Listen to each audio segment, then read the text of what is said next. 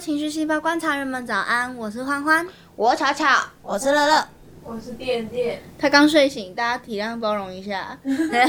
好，今天要介绍的是来自入围金马，金马对不对？金马金是金钟？金马金钟是电视，干我好烂！入围金马奖不是入围而已，还有得奖的电影《阳光普照》。那我们欢迎今天的主讲人巧巧。耶！故事很长，好，开始喽。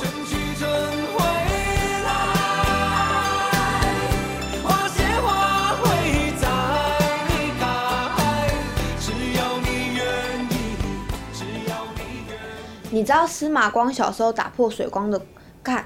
你知道司马光小时候打破水缸的故事你知道司马光？小时候打破水光？三三锅臭妈妈，阿里山阿火山小李车，什么鬼？说错话，再一次的水缸。OK，好。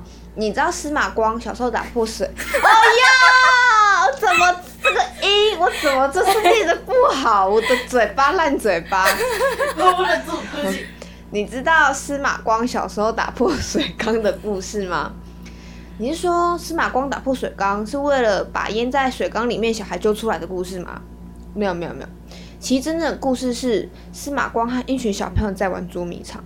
刚开始的时候，司马光当鬼，在他把所有小朋友都找到之后，他却突然说还有个小朋友没有被找到。大家你看我，我看你的说没有啊，哪里有少？但司马光就是坚持，还有一个小朋友没有被找到，大家拿他没办法，于是就开始找他口中不见那个小朋友，找了一阵子，终于在树下看到一个大水缸，大家看到那个水缸很兴奋，指着那个水缸说：“一定在里面，一定在里面。”但就司马光一个人留在原地，然后司马光拿起一颗石头砸向了水缸，水缸破了。但根本就没有水流出来，大家都呆住了，因为他们看到一个小孩坐在水缸的阴暗处，看着缸外。你知道那个小孩是谁吗？就是司马光自己。这是在阳光普照中，哥哥阿豪跟在餐厅搭讪他的补习班女子说的故事。听完，女子什么话也没有说，哥哥随口就说：“不好意思。”跟你讲了一个这么不好听的故事，还害你错过一班公车。阿豪是这个家庭中的大哥，从小大家都喜欢他。他功课好，长得好，什么都好，好到连没考到第一志愿的医学系都要重考。相对的，他有一个整天爱闹事的弟弟阿和。爸爸只会偏心喜欢大哥，别人问他：“哎，你有几个儿子啊？”他永远都只会说。一个爸爸每个月不每个月不厌其烦的到补习班送学费给大哥，同时也会送上驾训班的笔记本，上面写着“把握时间，掌握方向”。阿豪真的很厉害，厉害到这辈子他只做错过一件事，就是从那么高的地方跳下来。他真的很厉害。大哥最后是跟补习班女子见面去了动物园。女子对于这段记忆，她说：“他那天给我的感觉跟平常一样，他对人很好，有时候会觉得他好像把所有的好都留给别人，忘了留一点给自己。”回家的路上，他问我：“你觉得这个世界上最公平的东西是什么？”他说是太阳，他没有告诉我为什么，就只是笑着。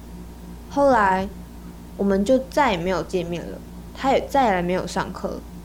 我传讯息给他，他也没回。一直到事情发生的那一天，他才突然传简讯给我。这个世界最公平的是太阳，不论纬度高低，每个地方一整年中白天与黑暗的时间各占一半。前几天我们去了动物园，那天太阳很大，晒得所有动物都受不了。他们都设法找到一个阴影躲起来。我有一种说不清楚、模糊的感觉。我也好希望跟这些动物一样，有一些阴影可以躲起来。但我环顾四周，不只是这些动物有阴影可以躲，包括你、我弟、甚至司马光，都可以找到一个有阴暗的角落。可是我没有，我没有水缸，没有暗处，只有阳光，二十四小时从不间断，明明亮温暖，阳光普照。之后，大哥再也没有去补习班了。在电影里面，大哥就像太阳一样照暖着大家。对于爸爸给他的期待，接受并执行。诺索斯的妈妈没听见水壶烧开水的声音，并起身把它关掉。弟弟的女友小玉想见阿和，于是带他去看阿和。跟狱中的弟弟探监，即使弟弟很生气，也是很心平气和的跟他说话。但在电影中，没有人要听哥哥的话，没有人要当哥哥的太阳。我想，孤单最具有代表性的角色，非哥哥阿豪莫属了。水啦，一堆水缸，水缸，我念完了。啊，水光水缸，水司马光 司马刚砸光。司马光今天打球，你当球，没事，还谁？直接一个坏掉。我就觉得哥哥很就是很孤单的一个角色，他他在戏整个电影的戏份中也不重，但他都去帮大家。而且其实我觉得他是一个很难被理解的角色，因为很多人会说什么，就是这种人凭什么死掉？凭什么他压力？凭什么他压力大？他他爸爸都这样给他学费，送到他补习班，凭什么？就是我觉得很多人会是不理解哥哥这个角色的。对，我所以我觉得其实正是因为这样，他才更孤单。嗯因嗯，为就到最后，他的孤单都还没有被人家理解，人家还是看着他的遗体说出来的不是他好可怜，他好孤单，而是他好可惜。嗯，把这这个人死掉了，好可惜。对，对，就是我觉得，抱歉，没没没事，你说。我觉得哥哥很像，哥哥跟弟弟很像那个小时候会说的童话故事，就是北风与太阳，嗯，就是北，北风跟太阳会去做比赛，然后看谁能把那个衣服脱把那个人的衣服服脱掉。然后什么的，然后就是觉得，你看北风，即使他这样一直吹，那个人把衣服穿上，可是，然后阳光就是太阳一直照暖别人，可是其实你会发现，没有人可以接近到太阳，因为接近到太阳中心，你就会被烧死。可是你接近风也不会怎么样，你就穿多一点，穿厚一点，其实它对你很残酷，你就穿多一点就好。嗯，可是太阳就是一个很孤单的角色，因为没有人可以跟太阳在一起，因为在一起他就会死掉。我就觉得阿豪就是这样子的人，他帮助大家，但大家一旦接近他或什么的，都好像没有办法真的了解他，因为他们都会有个距离在那里。就如果阿豪是一个十等分的话，他把十等分全部都给别人了，回头来看，没有任何一个东西是在自己身上的。嗯，嗯，so lonely。还有什么人会也像我们，也让我们有这种感觉啊？很孤单的角色还有谁？之前跟店店一起看过一部电影，那部电影叫做《明天别再来敲门》。嗯、我我先简单叙述一下这部电影的剧情啊，有兴趣的人自己去看，我不要爆太多雷。但就是我讲这些剧情是很很浅的剧情，就是主角他是一个老爷爷了，然后他一心都想要就是快点死掉，因为他最深爱的人已经离开他，然后他想要赶快到他深爱的人身边，可是就是他在一个邻里，然后那个邻里就是因为他的古怪脾气，大家都没有很喜欢跟他接触。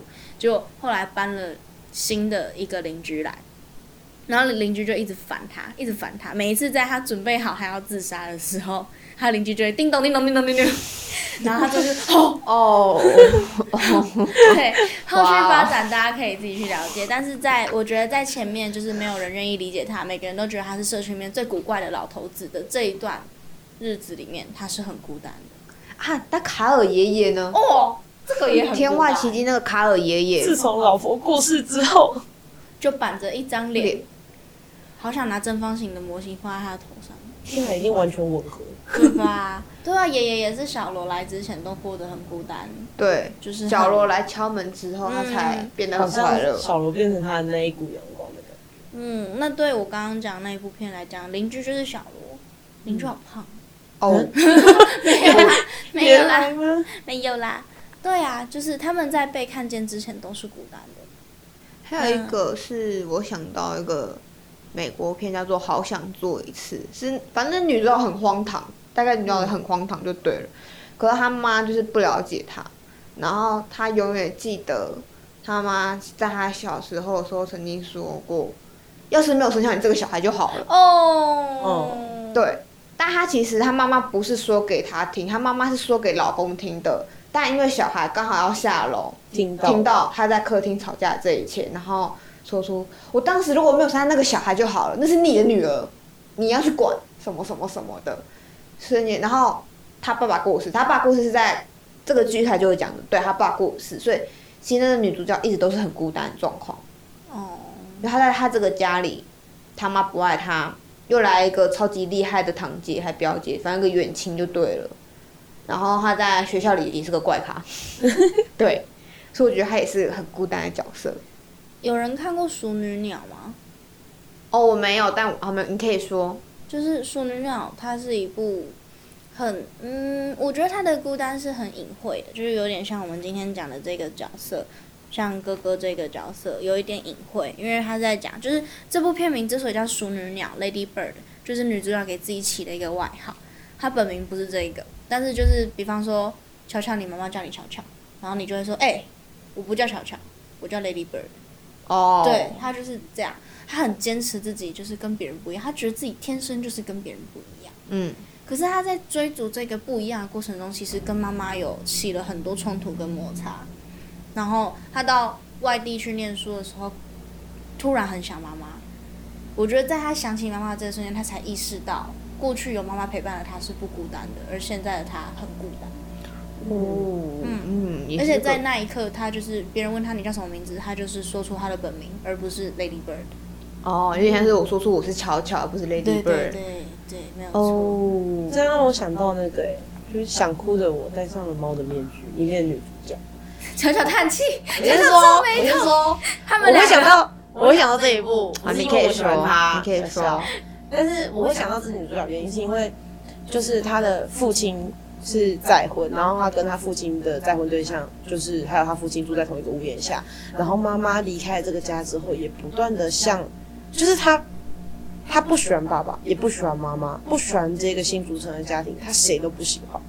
然后她不断的，她只要一下课回到家，她就偷偷的翻窗，然后离开家里面，然后去看偷看男主角，因为他有一个猫的面具，他可以变成猫咪，然后去看男主角，然后去来在男主角身边。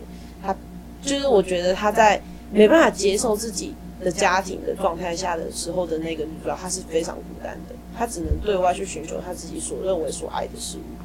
嗯，对啊，我好像这样想到一个一个韩剧，叫做《双甲路边摊》，然后里面那个男主角就是他有一个特异功能，是他只要碰到别人碰到他，或是他碰到别人，嗯，那个人就会突然愿意发自内心跟你说一些他的小秘密。对，是你即使你不愿意，可是只要因为你碰到他了，你就会想把你的秘密告诉那个男主角，擦身而过就是碰到肩膀。那男的为什么不能穿着防护衣在外面走？他还是一般人啊，他还是要钱，他还是要工作。而且你知道他现在在哪里工作吗？顾客服务中心，，Oh my god，就是，然后每次客人如果要碰他，他都会立刻回避。然后如果就是长官说，哎、干得好要碰他，一下他就啊啊，我想起来了，你不喜欢被碰，这样子。然后可是其实他从小，他是到长大才意识到自己其实有这种能力，但小时候他根本不晓得。小时候他甚至他爸妈把他抛弃，因为他这个小孩太怪了。嗯大家看到这个小孩，这个小 baby 就会说一些自己平常不会说的话，他就被丢到孤儿院里面。到孤儿院里面，那些老师、园长们也都不喜欢他，因为没有人敢碰他，因为一旦碰他，你就会把你的秘密说出来，你就会觉得他好像这个小孩受了诅咒一样。因为所以说出来是我知道，我说出来了，你说完那一刻，你才会你才会有意识，我说出来了，对。哦，但你在说的那一刻，你都是无意识状态。理解，对，然后他甚至被领养很多次家庭，但没有一次成功，因为你知道一一领出来，大家都会手牵手出来嘛。嗯，然后大部分领养小孩有一些目的是，我的老公外面有小三，我要养一个小孩，让他这个心定下来。天然，后老公就会说：“哎、你不要在孩子面前说这种话。”然后孩子爸爸就会把小孩耳朵捂住，但同时他也碰到他了，他就会说哼，你以为领养这个小孩，我的心就会定住吗？你想得美！天哪！然后在这个小孩面前说这些话，然后男主角就会一直这样被抛弃、被抛弃、被抛弃。然后可是也没有人要听他说他的事情，因为他太孤，就是没有人敢靠近他，觉得他也是个很孤单的角色。天哪，这些人希望他们有好好的管道可以说出他们的想法。哎，我真的觉得写日记就是你不用一定要每天要写，因为我是一个会忘记写日记的人。可是真的是没有人可以讲话的时候，写日记很管用，嗯，因为至少你在跟你自己对话，就比较你还有自己。比较不会那么孤单吧，对我来讲啊，因为这样看起来就是不管是卡尔爷爷，还是我举的那个爷爷，还是你刚刚讲的那个男主角，他们都是因为没有管道，没有人愿意听，哦，嗯嗯，就是不管是什么原因，但就是没有人听，然后自己最后也选择了封闭了自己，然后让自己陷入孤单的无限循环里面。哦，但好处是男主角在开始他遇到了老板娘，因为他是个路边摊，他遇到老板娘之后，他开始不孤单了。对，因为一些原因，所以他开始不孤单了。我就觉得，哦，终于有人听他说话了。就像爷爷遇到小罗，对，就像爷爷遇到小罗那种，终于有人遇到他们了。太好了。那虽然阿豪就是很可惜的一个例子，我觉得那个补习班女子只要再早一点点跟阿豪搭上话，我觉得，我觉得其实不是早一点点，我觉得应该是，如果补习班女子愿意，就是在阿豪就是叫他赶快回家的时候，就是可能再多陪他走一点路。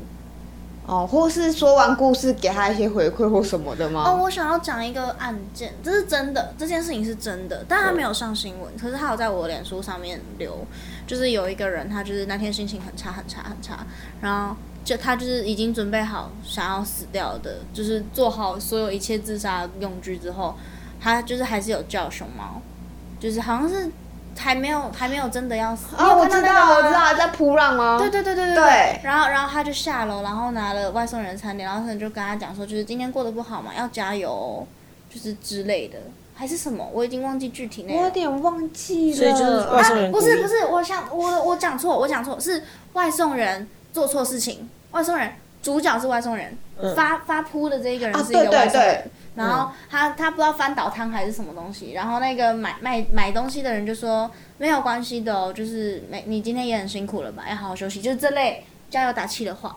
然后过几天之后，他又到了这一个住址，他没有要送，可是他就是经过这一个家，他想要去跟那一个买家好好的道谢，结果开门是买家的家人，然后他的家人说买家当天就离世了。最后一餐是他的那个熊猫餐。啊！天哪，这起鸡皮疙瘩。就是那一个买家，就是也是很孤单，但他却在最后一刻还在照亮这个熊猫外对，送人。哦。我也有看到这一个，就是我那时候看到也是，天哪，好看完就觉得哦，哦，台湾？对台台湾湾熊台湾猫。哪里还有熊猫？没有，觉真的？哦我记得都是。哦，我以为台湾熊猫是有有可能是乌龟，就对。哦，我孤陋哦我我比较孤陋寡闻，我以为熊猫只有台湾。然后，然后就会偷吃，然后就会上新闻。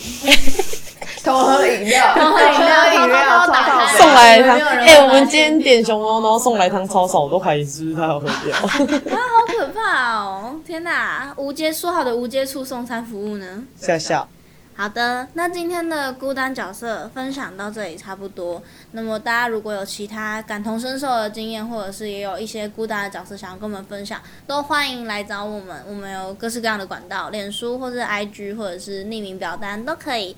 那么今天的今天的我要讲什么？我看今天的节目？今天的节目为什么会突然忘记？今天节目就差不多到这边了，大家晚安。晚晚安。只有